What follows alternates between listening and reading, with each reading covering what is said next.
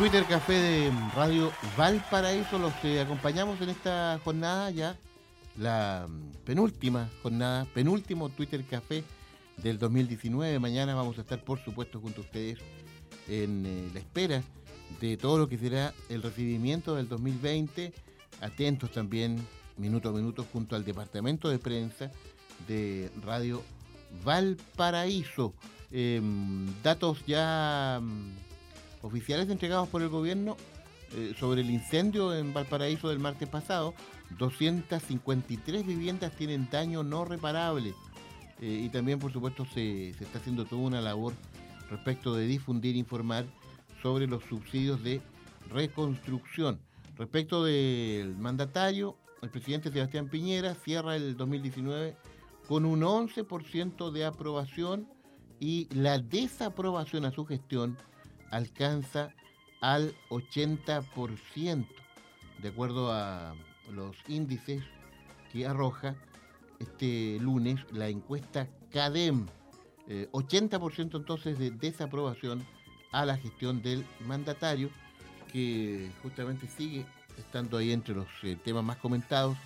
Este, la frase de ayer a esta entrevista en el diario La Tercera, que lo peor de la crisis ya, ya había pasado. Em, saludamos a nuestro invitado hasta ahora con los ciudadanos conectados, el mundo de la tecnología, acá presente también en el Twitter Café, agradecidos de que nos acompañe ya en las últimas horas de este 2019, abogado, ex subsecretario de Telecomunicaciones, Pedro Huichalaf Roa. Pedro, ¿cómo le va?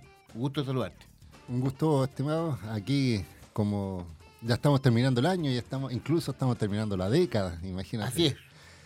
Tanto, Había tanto una discusión respecto del fin de la década, si era ahora, si correspondía al fin de la década del 2020. En fin, pero son, son temas que ya, ya termina, termina un ciclo, comienza otro por lo menos eh, numéricamente. Eh, comenzamos un, eh, un 2020, por supuesto, con, con toda la energía. Oiga, hay mucho que conversar en este último Ciudadanos Conectados en el Twitter Café del año, Pedro.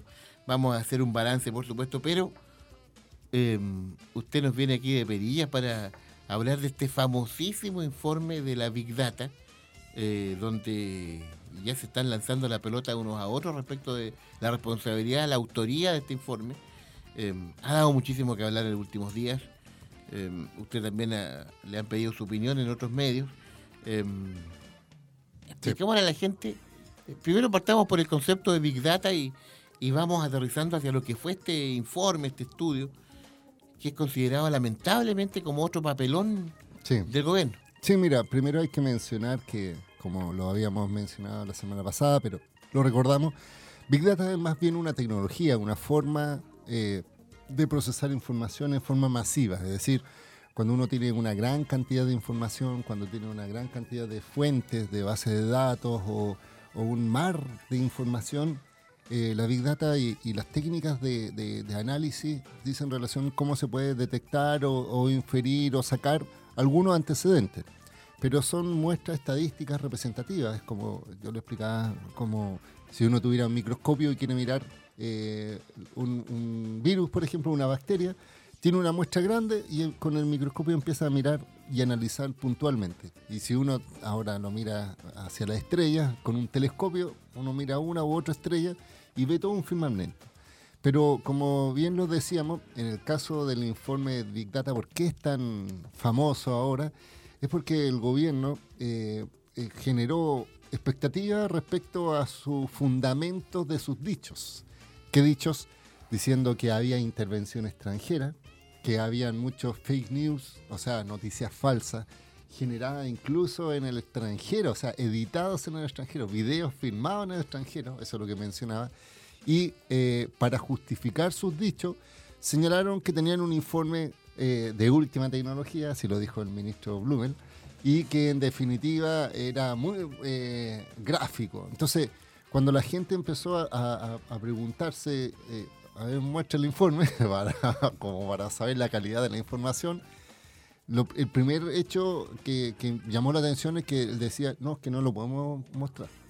Entonces decían, pero ¿cómo? ¿Tienen un informe del gobierno? Importante, claro. Y entonces querían, y varios empezaron a preguntar ya, pero ¿quién lo hizo y cómo se financió? ¿O cuánto costó? Como para sacar una idea. y el gobierno nuevamente llegó y empezó a decir lo que pasa es que este informe fue elaborado por terceros, no por el gobierno, y que fue entregado a eh, inteligencia, la ANI, que es la Agencia Nacional de Inteligencia, para hacer analítica y de ahí lo entregaron directamente a la Fiscalía, en este caso a Fiscalía Nacional, para efectos de colaborar. Ahora, esto tiene dos bemoles. Primero, la ANI como eh, tiene... Eh, o sea, decían que la eh, el Big Data fue elaborado con fuente abierta, pero por ser de la o venir de la ANI no puede ser entregada porque es confidencial. Segundo, desde la Fiscalía Nacional decían, el Ministerio Público decía, bueno, es un informe que todavía no tenemos y después cuando lo tenían decían, bueno, eh, no lo podemos ni siquiera presentar en juicios porque como es confidencial, es secreto, tampoco puede servir de base para investigación más que como un antecedente. Y además, eh, hace muy poco salió otra teoría respecto a que probablemente venía desde, eh, el ejército y el Ministerio de, Interior, en este caso Defensa, hoy día saca una declaración diciendo ese muerto no es de nosotros.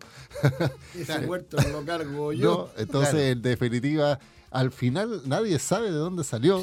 Tampoco el contenido. Y lo único que salió fue una, una nota que, que, que lo escribieron en la tercera, que se filtró supuestamente el contenido. Y una de las conclusiones que sacaba era bastante, a ver, digámoslo así, bastante burdo, porque en general decía que habían grupos de personas que utilizaban las redes sociales, que había un porcentaje que se conectaban desde IP, desde fuera de, fuera de Chile, y que al, contrario, eh, los, jóvenes, por decirlo así, el grupo más eh, activo, eran simpatizantes de un movimiento cultural coreano. Muy famoso, claro. que el, el K-pop. K-pop. Y que incluso ha salido en la televisión y qué sé yo. Pero entonces uno empieza a pensar, o sea, las intervenciones de Corea, y a lo mejor algunos decían, a lo mejor se, equivocaron de Corea, querían decir Corea del Norte y al final esto es de Corea del Sur. Además, uno suena bastante ridículo, digámoslo así, de dos dedos de frente. Yo creo que cualquier persona que está en su caso se da cuenta que estos movimientos muchas veces, por ejemplo acá en Valparaíso, son personas que lo único que quieren es hacer daño, destrucción, robar, ¿me entiendes? Pero, pero eh, asumir lo que esto está coordinado desde el extranjero, con financiamiento o con noticias falsas, y que eso genera el movimiento social, yo creo que es de merecer las legítimas demandas ciudadanas que han sido representadas, que todos rechazamos la violencia, pero en definitiva no pueden, eh, yo creo, señalar como origen eso. Y además hay otra explicación también que yo quiero comentar. Eh, se habla mucho de, IPs, eh, es decir, de dónde se conectan estas direcciones, pero eh, ellos supuestamente analizaron mucho las redes sociales como Facebook, como Twitter, como WhatsApp. Sin embargo, en términos prácticos, y esto está documentado, ni Facebook ni Twitter entregan ni siquiera los gobiernos las direcciones IP, es decir, eh, entre comillas, eh, no son, eh, o sea, si el Estado les solicita, muchas veces no lo entregan. Entonces uno puede deducir de dónde sacan esa idea de que las IP vienen desde, en este caso, del área oriental, ya sea de Rusia, estaba mencionando. Y por otro lado, solamente como para que ustedes lo, conecten, porque cada vez que uno se conecta a Internet, tiene una IP que es un número, es un número, eh, que identifica más o menos el proveedor de donde uno se conecta. Por ejemplo, si ahora yo me conecto de mi celular, que mi celular, por ejemplo, tiene Entel, se determina que la IP es de Entel y por tanto el origen es de Chile. Sin embargo, solo para que ustedes eh, lo sepan, existen herramientas para eh, encubrir esa IP o para hacer como que está en otro lado. Y son unos dispositivos que se llaman, por ejemplo, VPN. El VPN es un programa que sirve para eh, decirle que el origen está en otro lado. Entonces uno dice, ¿por qué la gente podría usar VPN? Digámoslo así. Por múltiples razones. Por ejemplo, una de ellas es por un tema de eh, confidencialidad. Es decir, para que una persona que esté navegando en Internet no quiere que, que sepan que está navegando desde Chile, usa una VPN y, le colocan otras direcciones de otro lugar. Se lo digo eh, de verdad así. Realmente yo, por ejemplo, uso una tecnología VPN entonces uno dice, ¿es porque estaba escondiendo algo? No, porque además sirve, por ejemplo, si uno utiliza tecnologías como Netflix, por ejemplo, todos saben que Netflix tiene distintos catálogos de películas dependiendo de la zona geográfica donde uno se conecta. Es decir, por ejemplo, si uno eh, contrata Netflix aquí en Chile, ve un parque de películas. Si uno va a Estados Unidos y se conecta a Netflix, va a identificar que está en Estados Unidos y va a mostrar otras películas que están relacionadas con el área geográfica de Estados Unidos. Yo quiero dar un ejemplo puntual. Por ejemplo, mi santa madre estuvo en Dinamarca eh, eh, le, facilité la cuenta Netflix porque tengo varias cuentas, o sea, varios televisores asociados. Y ella me decía, pucha, veo puras películas danesas. Y yo le digo, pero es porque están en Dinamarca. Claro. O sea, en el fondo, Netflix identifica eso. Entonces, si ella usara un VPN y usara una dirección chilena, le mostraría Netflix versión chilena en Dinamarca. Pasa lo contrario. Eh, muchos ciudadanos chilenos están en el extranjero y si quieren ver, por ejemplo, TVN online o Canal 13 online, muchas veces los canales abiertos bloquean a otros países. Entonces, solo lo puedes ver acá en Chile, pero si estás en el extranjero no puedes ver online. Pero si le cambian la IP a través de este programa y, y le dice al computador y engañas, estoy en Chile, le muestra eh, el, online sin problema. Es como para saltarse ciertas restricciones geográficas. No sé si me explico. Por un tema de derecho de autor, principalmente.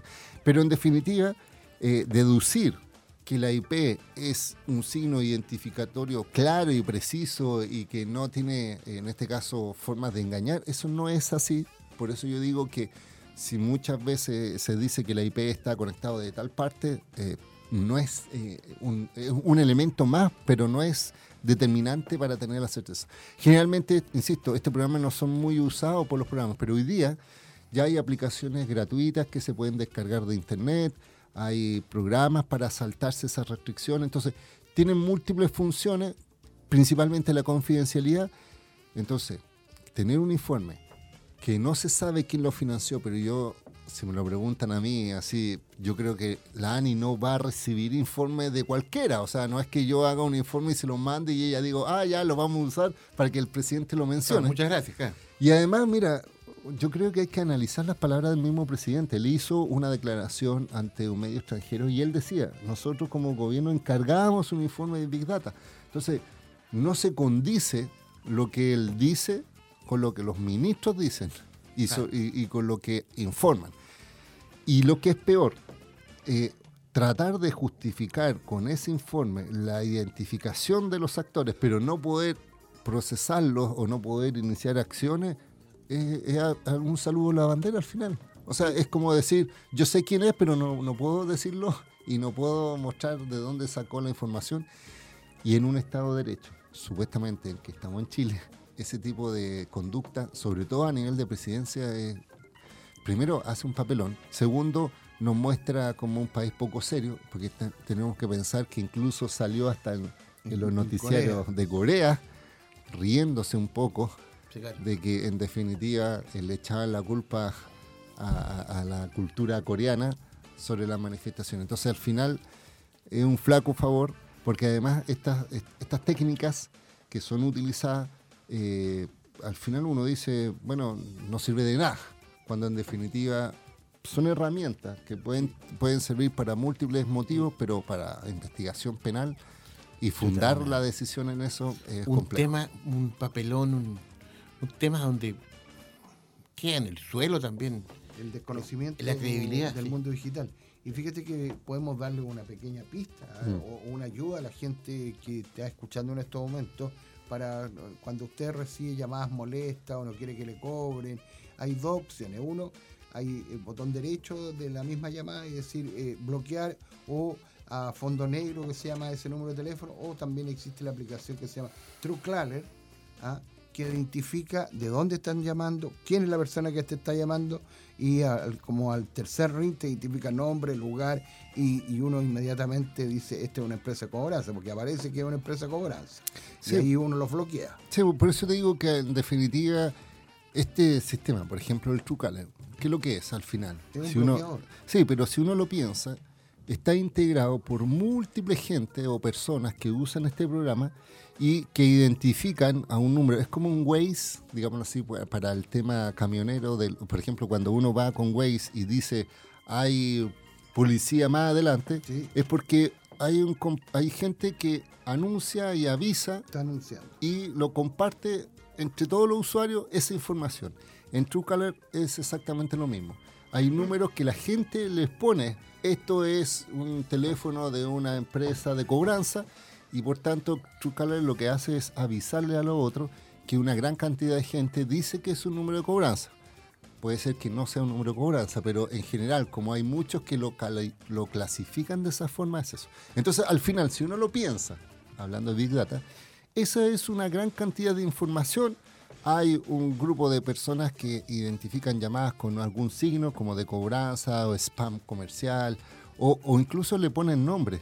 Por ejemplo, eh, eh, mi teléfono, si muchas personas tienen mi teléfono y yo llamo a alguien que no tiene mi número, probablemente le va a aparecer este teléfono es de Pedro Huichalaf, probablemente porque hay muchos que lo asocian a mi número. No sé si me, explico.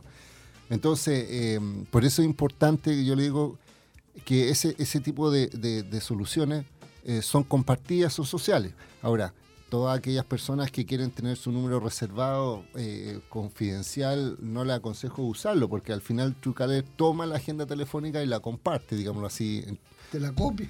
Sí, no es que la comparta completa, sino que el nombre y, el identificador. Entonces, eh, tiene sus bemoles, pero en definitiva son herramientas que, insisto, eh, yo creo, y no, no, no, quiero exagerar, pero a lo mejor cuando hicieron este informe Big Data lo utilizaron como referencia para decir, mira, estos son los números que se comunican y corresponden a tales personas. Entonces, eh, ¿qué, es lo que quiero mencionar?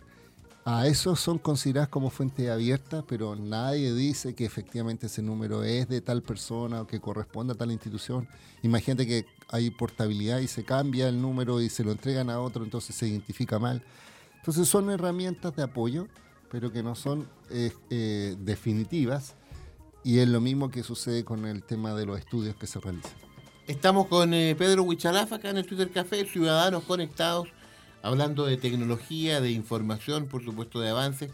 Vamos a concentrarnos luego en, una perspectiva de todo lo que fue este 2019, lo que se viene también hacia el 2020 en materia tecnológica, eh, con nuestro invitado aquí, Pedro Huichalaf, en el Twitter Café de Radio Valparaíso. Sintonía Consciente. Sintonía Consciente. Radio Valparaíso. Hola, soy Forestín, protejo nuestra flora y fauna. Y hoy los quiero invitar a que juntos prevengamos los incendios forestales siguiendo estos simples consejos. No prendas fuego al aire libre ni quemes desechos vegetales. Recuerda, prevenir un incendio forestal es más fácil que combatirlo. Si ves un incendio forestal, llama al 130 de CONAF. CONAF, Ministerio de Agricultura, Gobierno de Chile. Superavance CMR. Pide hasta 20 millones de 6 a 72 cuotas. Además, puedes comenzar a pagarlo en tres meses más. Solicítalo en cmr.cl, en tu app CMR Falabella o en cajas de Falabella y Sodimac. Consulta por tu superavance disponible solo con tu root y clave internet en cmr.cl. Sin papeleos, rápido y fácil. Sujeto a evaluación crediticia. Pago diferido cambia valores de cuota, CAE y CTC. Infórmese sobre la garantía estatal de los depósitos en su banco o en cmfchile.cl.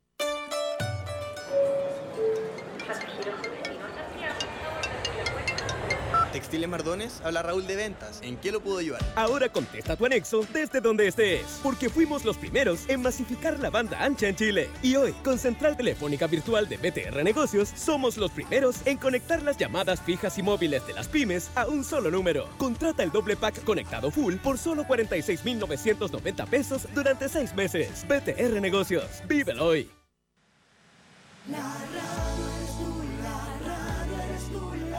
En los difíciles momentos que vive el país, las radios de Chile llamamos a la ciudadanía y autoridades a buscar todos los caminos que nos lleven a una sana convivencia. No renunciaremos a creer en un diálogo claro y respetuoso que nos lleve a un gran acuerdo entre todos los chilenos. Condenamos todo acto de violencia que no representa el sentir de las chilenas y chilenos. Archie siempre estará al lado de la democracia, libertad de expresión y el Estado de Derecho, por un Chile más dialogante y en sana convivencia. Archie, somos lo que Chile escucha.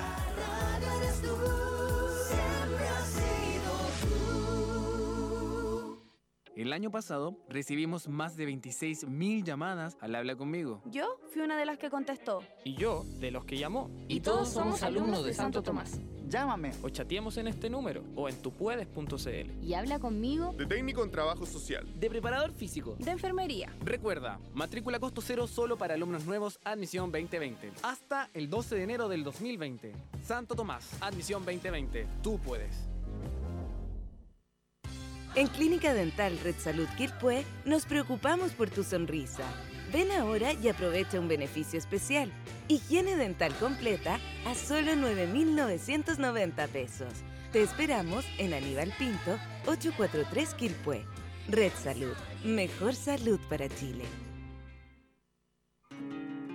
Situada en el sector central de la bahía de Quintero, la caleta de la Oncura posee una hermosa y tranquila playa Posee un acceso expedito desde el sector costero y junto a la venta de los productos marinos, sus pescadores han logrado gestionar servicios turísticos, como paseos a la bahía y arriendo de embarcaciones.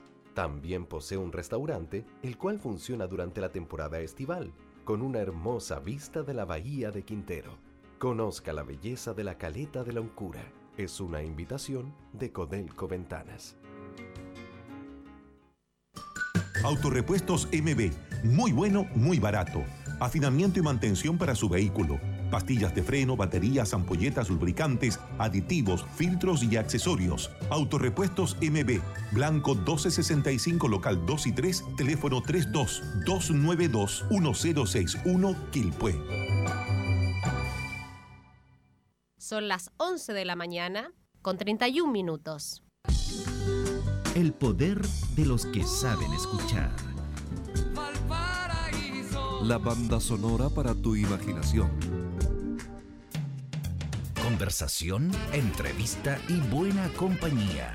Escuchas Twitter Café.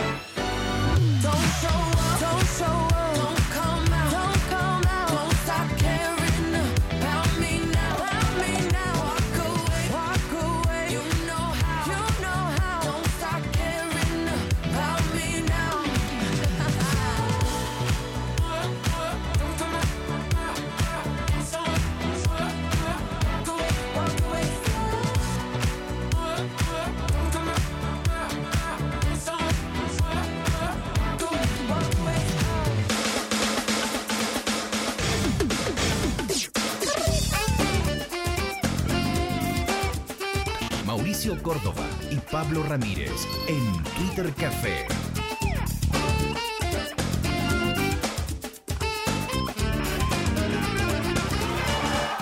Twitter Café a través de Radio Valparaíso, conversando con eh, Pedro Huichalaf, abogado, ex subsecretario de Telecomunicaciones. Oiga, Pedro, acá en este espacio igual. Hemos hablado de tecnología, por supuesto, primordialmente, eh, pero también ha sido inevitable hablar del contexto en el que estamos, eh, social, político. Em, una especie de balance suyo respecto de lo que, lo que deja este año y la mirada hacia este 2020 que comienza mañana a la medianoche. Em, hay, hay tantas interpretaciones, análisis, algunos por supuesto más, eh, yo diría, más ajustados que otros. Em, en fin, eh, hay gente que el otro día leí una entrevista ahí de un, uruguayo, eh, experto en ciencia política, que, hace un par de años se adelantó con un escrito sobre lo que, lo que, estaba ocurriendo eh, y lo que en, definitiva se desencadenó a partir de, este segundo semestre. Fíjate, sí. yo quiero sumar algo más en esta conversación, lo que dices tú y retomar. Parece que un tema que es el mundo terrenal con el mundo virtual se cruzaron desde el 18 de octubre en adelante. Y hubieron como dos guerras. La guerra terrenal, que en el fondo era la manifestación ciudadana, y la virtual, que trataron de hacer una big data para poder captar y entender lo que está pasando en Chile en estos momentos. Y parece que pocos entienden lo que pasó, porque los parlamentarios todavía están dando vuelta como trompo. ¿ah? Sí, mira, a ver, primero hablar en términos generales.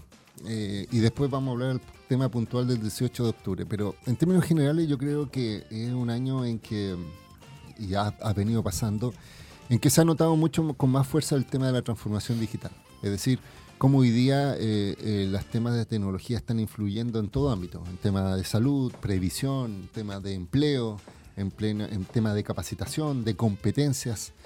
Y yo creo que se ha mostrado, por ejemplo, antes de las manifestaciones ya habían grandes dudas respecto al tema laboral, eh, como por ejemplo las máquinas o las tecnologías están reemplazando a las personas. Ya teníamos eh, demandas de parte de sindicatos, en este caso de supermercados. empresas en el retail. Sí, o donde ya se estaban incorporando, donde ya había una lógica de avanzar, donde por ejemplo decían los bancos están eh, cerrando sus sucursales porque ya están haciendo todo en bajo plataforma. Hubo hartas crisis respecto al tema de ciberseguridad, sobre todo en el Banco de Chile y otros más. Se lanzó esta oferta. Entonces, si uno lo piensa en el año y uno lo ve cómo, cómo cambió la sociedad, eh, yo siento que eso se está notando cada vez más.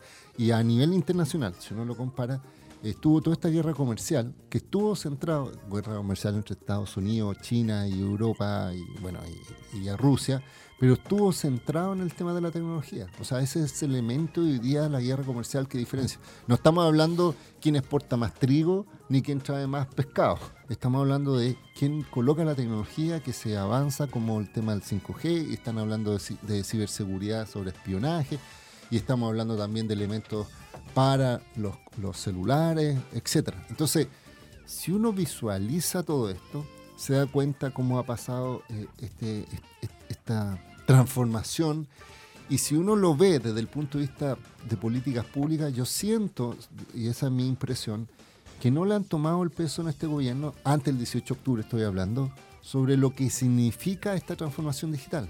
¿En qué sentido?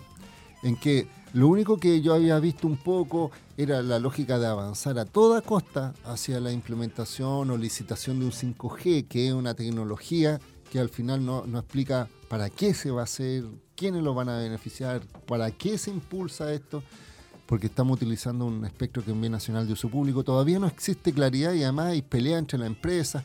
La subsecretaria dijo que había lobby, entonces, pero no nos están diciendo, mira, hay un trabajo coordinado para beneficiar a las personas de menor ingreso o recursos. Otro, otro tema que estábamos discutiendo, que yo participé, fue una discusión de un proyecto que se llama Roaming Nacional, que es la posibilidad que con una antena le pueda servir de una compañía a la otra. Pero yo decía, en vez de pensar en, las zonas extremas, zonas rurales, en las zonas donde hay menos ingresos, donde las personas tienen menos eh, capacidad de conectarse, que ellos sean los beneficiados, el gobierno está pensando en el mercado, está pensando en la zona urbana, entonces no tiene sentido en pensar en que en vez de enfocarse en las personas, se están enfocando en negocios. ¿Y por qué lo muestro esto? Porque lo que pasó el 18 de octubre fue una manifestación de la desigualdad, una manifestación ciudadana respecto a las molestias que existían en el sistema, el sistema de FP, el sistema de pensiones, qué sé yo. Pero ¿por qué lo cruzo? Porque yo siento que esta primera oleada de, de molestia ciudadana está en cosas tan eh, básicas, entre comillas, para algunos, pero tan elementales para otros, como el tema de las mejores pensiones, mejor salud, eh, mejor educación.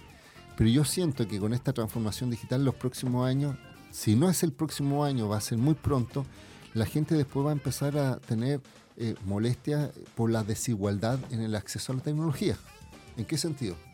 En que, por ejemplo, una de las tecnologías que se está avanzando muy rápidamente, de hecho yo estoy escribiendo una tesis sobre eso, el tema de la inteligencia artificial, es decir, cómo hoy día los algoritmos están tomando decisiones para efectos de, por ejemplo, eh, determinar un crédito de una persona, ya no es un, el ejecutivo de cuentas, sino que utiliza un programa, un software que mm, analiza varios eh, elementos y da una conclusión que al final lo dice una máquina y no una persona.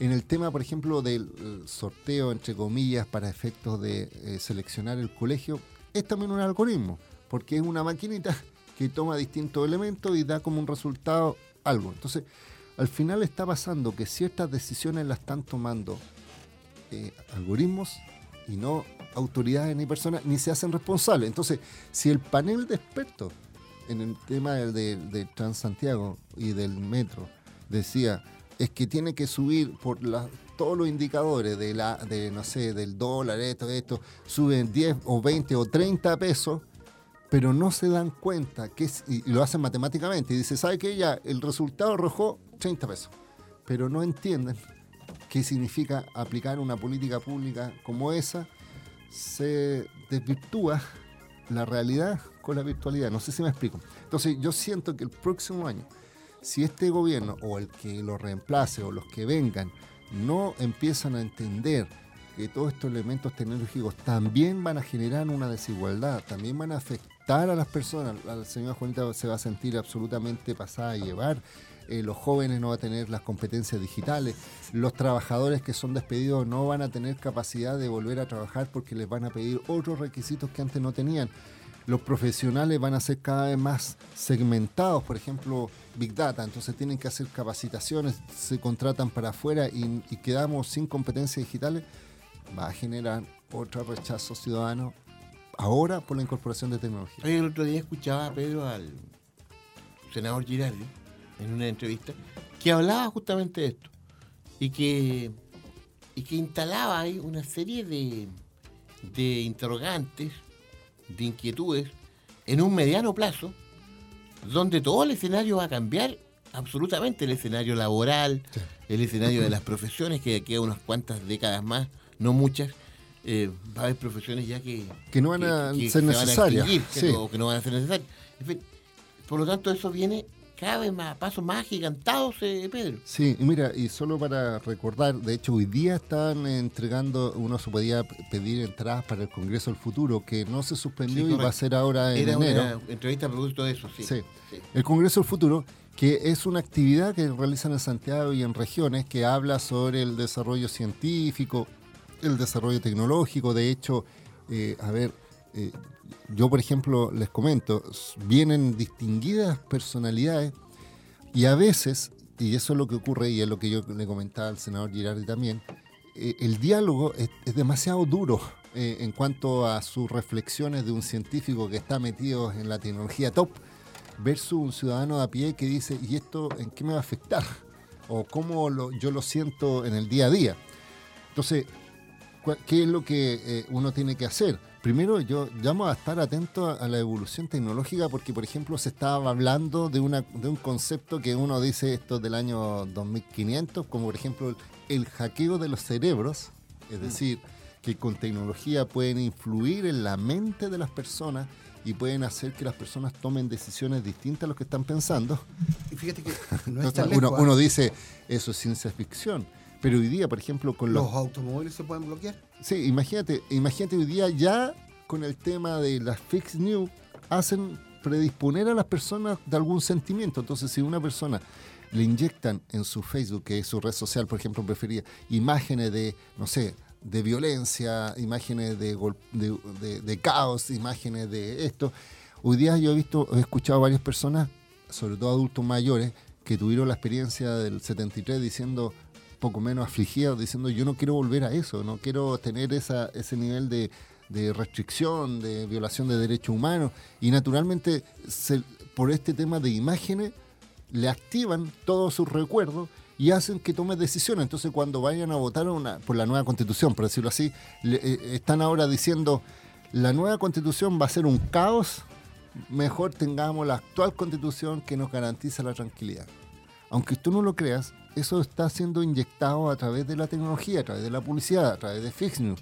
Entonces, eh, ¿qué pasa? Que el día de mañana se está hablando de tecnología que es capaz de intervenir eh, eh, las secuencias, la neurona, lo que uno piensa.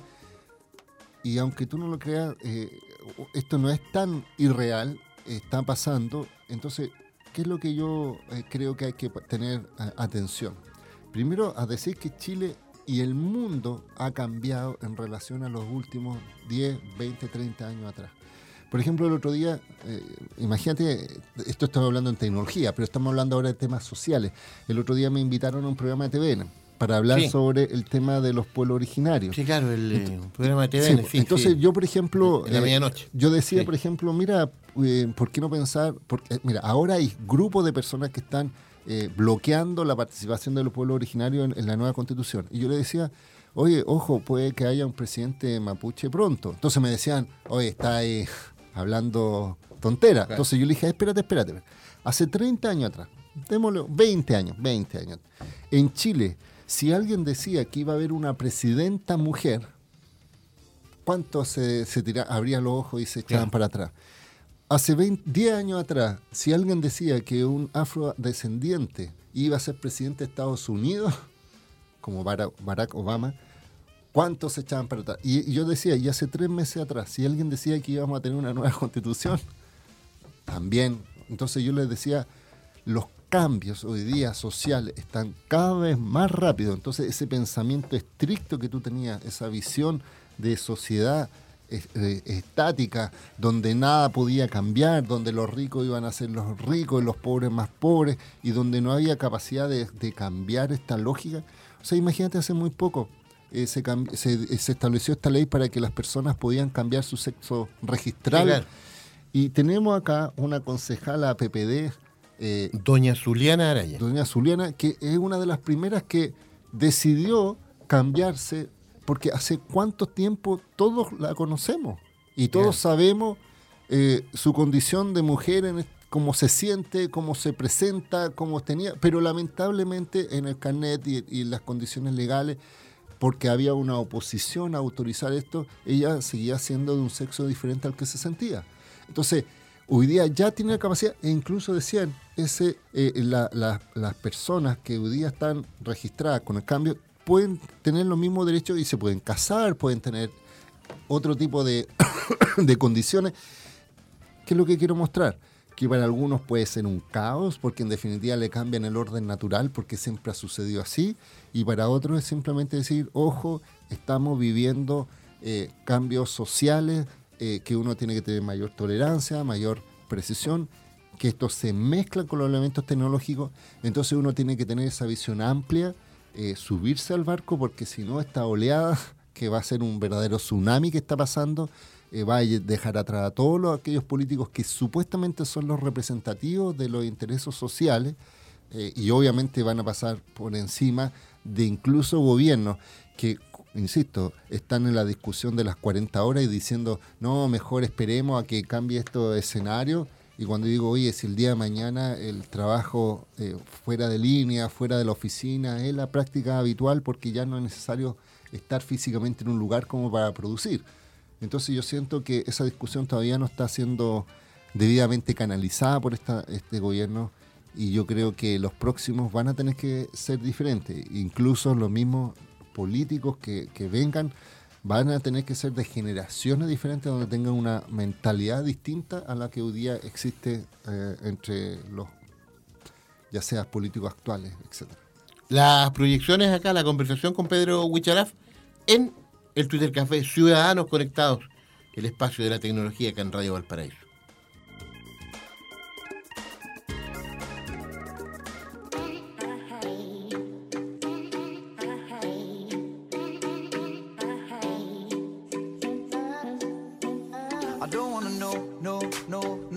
Who's taking you home, oh, oh, oh I'm loving you so, so, so, so. The way I used to love you, no I don't wanna know, no, no, no. Who's taking you home, oh, oh, oh I'm loving you so, so, so, so. The way I used to love you, oh I don't wanna know. Wasted. And the more I drink, the more I think about you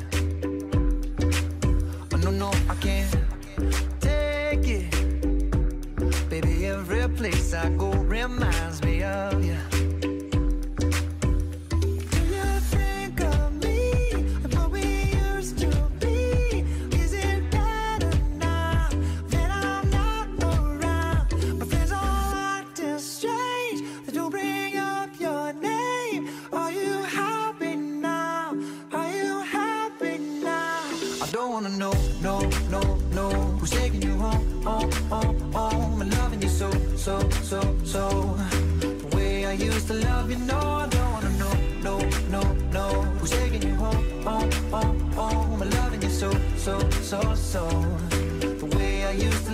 Oh, I don't wanna know. And every time I go out, yeah, I hear it from this one, hear it from that one, that you got someone new. Yeah. I see but don't believe it. Even in my head, you're still in my bed. Maybe I'm just a fool.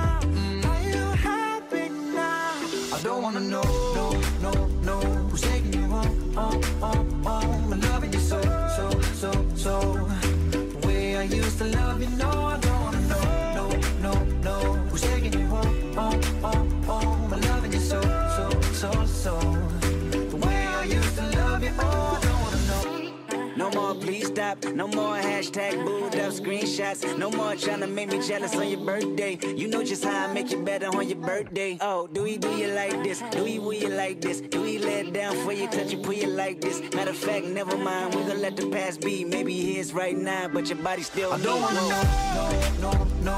Who's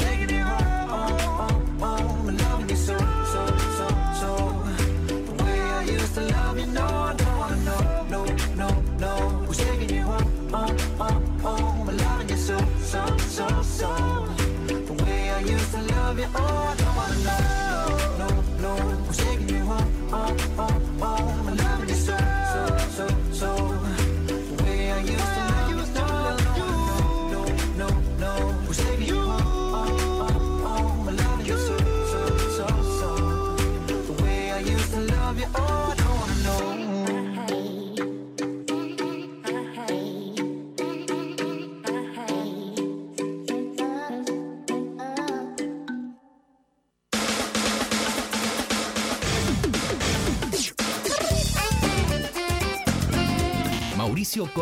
y Pablo Ramírez en Twitter Café.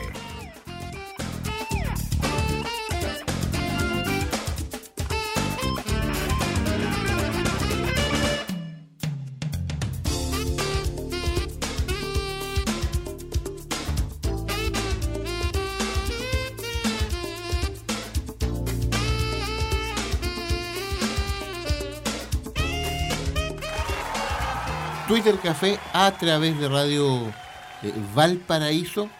Em, interesantes temas acá con Pedro Huichalaf Roa, mirando este 2020 que está ahí. Mauricio, que al a través- a través de las redes sociales hay muchos que están preguntando cómo se pueden contactar con él por muchas dudas digitales. po. Sí, correcto. Como de costumbre, su- sus señas. Pedro. Sí, bueno, como siempre me pueden encontrar en Twitter o en Facebook, arroba Huichalaf.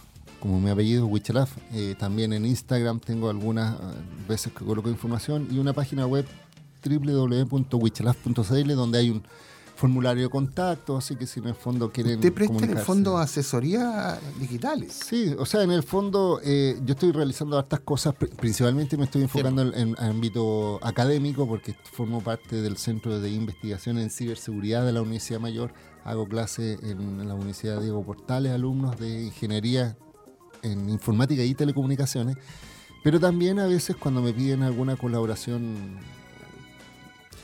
de, de personas o empresas, sí lo hago. eh, alguna asesoría, no, no, en general, por mi calidad de abogado. Sí, claro. Pero en definitiva también me invitan mucho a charlas, exposiciones. Yo no tengo ningún problema. A veces, casi el 99,9% de las veces, nunca, nunca cobro por ir a dar una charla, por ejemplo, a un colegio. O incluso, mire, yo se lo digo en forma muy gráfica. Si de repente hay juntas de vecinos o personas que están interesadas en conocer estos temas, yo ningún problema en conversar, en dar recomendaciones y sobre todo a muchos padres que están pensando en el futuro de su hijo y que de repente tienen esa duda, dicen, mira, nos vamos por carreras tradicionales que siempre eran tan garantizadas al éxito y yo le digo, ojo, que lo tradicional está en crisis, hoy día existen otras versiones y además hay que mirar ahora la expertise, el interés incluso genuino de los, de los jóvenes que pueden desarrollar capacidades en base a sus intereses que muchas veces antes eran alejados al- del concepto de remuneración y hoy día están cada vez más eh, entrecruzadas las distintas profesiones. Lo que dices tú, ah, nosotros hemos tenido acá en la mesa del Twitter Café dos institutos profesionales de acá de la zona. Uno se dedicó hace mucho tiempo atrás al tema de los videojuegos, Mm. a, a crear personas que hacen videojuegos. Y después uno cerca de la Caleta Portales, un instituto profesional conversando con nosotros, también partieron el inicio de la carrera, ¿te acuerdas Mauricio? La carrera de ciberseguridad y que había que difundirla porque eso iba a ser el horizonte de muchas carreras técnicas. O sea, imagínate que hoy día una gran cosa que están al debe en temas de ciberseguridad en la empresa es, la conciencia y la capacitación de los funcionarios. Entonces yo creo, y mira, y esto, mira, imagínate lo que te estoy comentando. Tal con su momento, eh, por ejemplo, en las construcciones se necesita una persona que... que Ah, de- claro, el famoso... eh, prevencionista eh, de claro, riesgo, por ejemplo. El segurito. Sí, el prevencionista de riesgo, que hoy día es parte esencial porque De tiene que, haber, tiene que haber un funcionario ahí, que, que sé yo. Que es como en la farmacia que tiene que haber siempre un químico Sí, farmacéutico. exactamente igual. Yo creo que el día de mañana, aunque tú no lo creas, ciertas industrias van a tener que tener oficiales de ciberseguridad. Imagínate lo que te estoy diciendo. Pero yo creo, Oficiales de ciberseguridad. sí, yo creo que va a pasar eso. Es decir, van a decir el día de mañana, ¿sabe que este nivel, por ejemplo, los bancos o esto, o las instituciones financieras o instituciones de esto, van a tener que tener una persona encargada en temas de ciberseguridad con las responsabilidades que ello significa. Entonces el día de mañana, tal como en las construcciones, si es que no existía un funcionario, no existe hoy día un funcionario, como te digo, prevencionista de riesgos, o si hay un accidente, el primero que no van a ver es eso. riesgo, también Sí. encargado de medio ambiente Sí, obra. por eso, pero yo siento que va para allá. Entonces, eh, ¿y qué es lo que va a suceder? Que no van a haber gente capacitada o no van a tener las certificaciones o, o- o- o- o van a tener a elegir siempre a los mismos de siempre y van a faltar eh, capac- capacidad humana, digamos, capital humano. Pedro Huchalas Roa, gracias, feliz 2020. Que esté muy bien, Pedro. Estamos en contacto en cualquier momento. No, les deseo a todos muy feliz año nuevo. eh, ánimo, fuerza, vayan a votar. En, eh, en el- cuando En venga abril. la- en abril, pero se los comento. 26 de abril. Apoyen a los pueblos originarios, a los independientes y a la paridad de mujeres porque es esencial una discusión democrática a nivel nacional. Que esté muy bien, eh, Pedro. Nos vamos con el Twitter Café. El penúltimo del año. Ya viene Telmo Aguilar con Dimensión Latinoamericana. Luego a las 13 horas las noticias en Frecuencia Informativa Central. Trabajo del Departamento de Prensa de nuestra emisora. Dos de la tarde Somos Deportivos. Recuerde, hoy día, 19 horas, Pasos Perdidos en horario especial. Una muy entretenida conversación ahí con el rector de la Universidad del Paraíso, presidente del Consejo de Rectores de la Universidad de Chilenas, Aldo Ovalle. Hoy, 19 horas. Gracias eh, Javier Machuca en la sala de control. Un abrazo. Nos reencontramos mañana a las 9 a.m. en el último Twitter Café del año. Chao Pablo, que esté muy bien. ¿eh? Chao Mauricio, Chao, hasta mañana. Chao, hasta luego.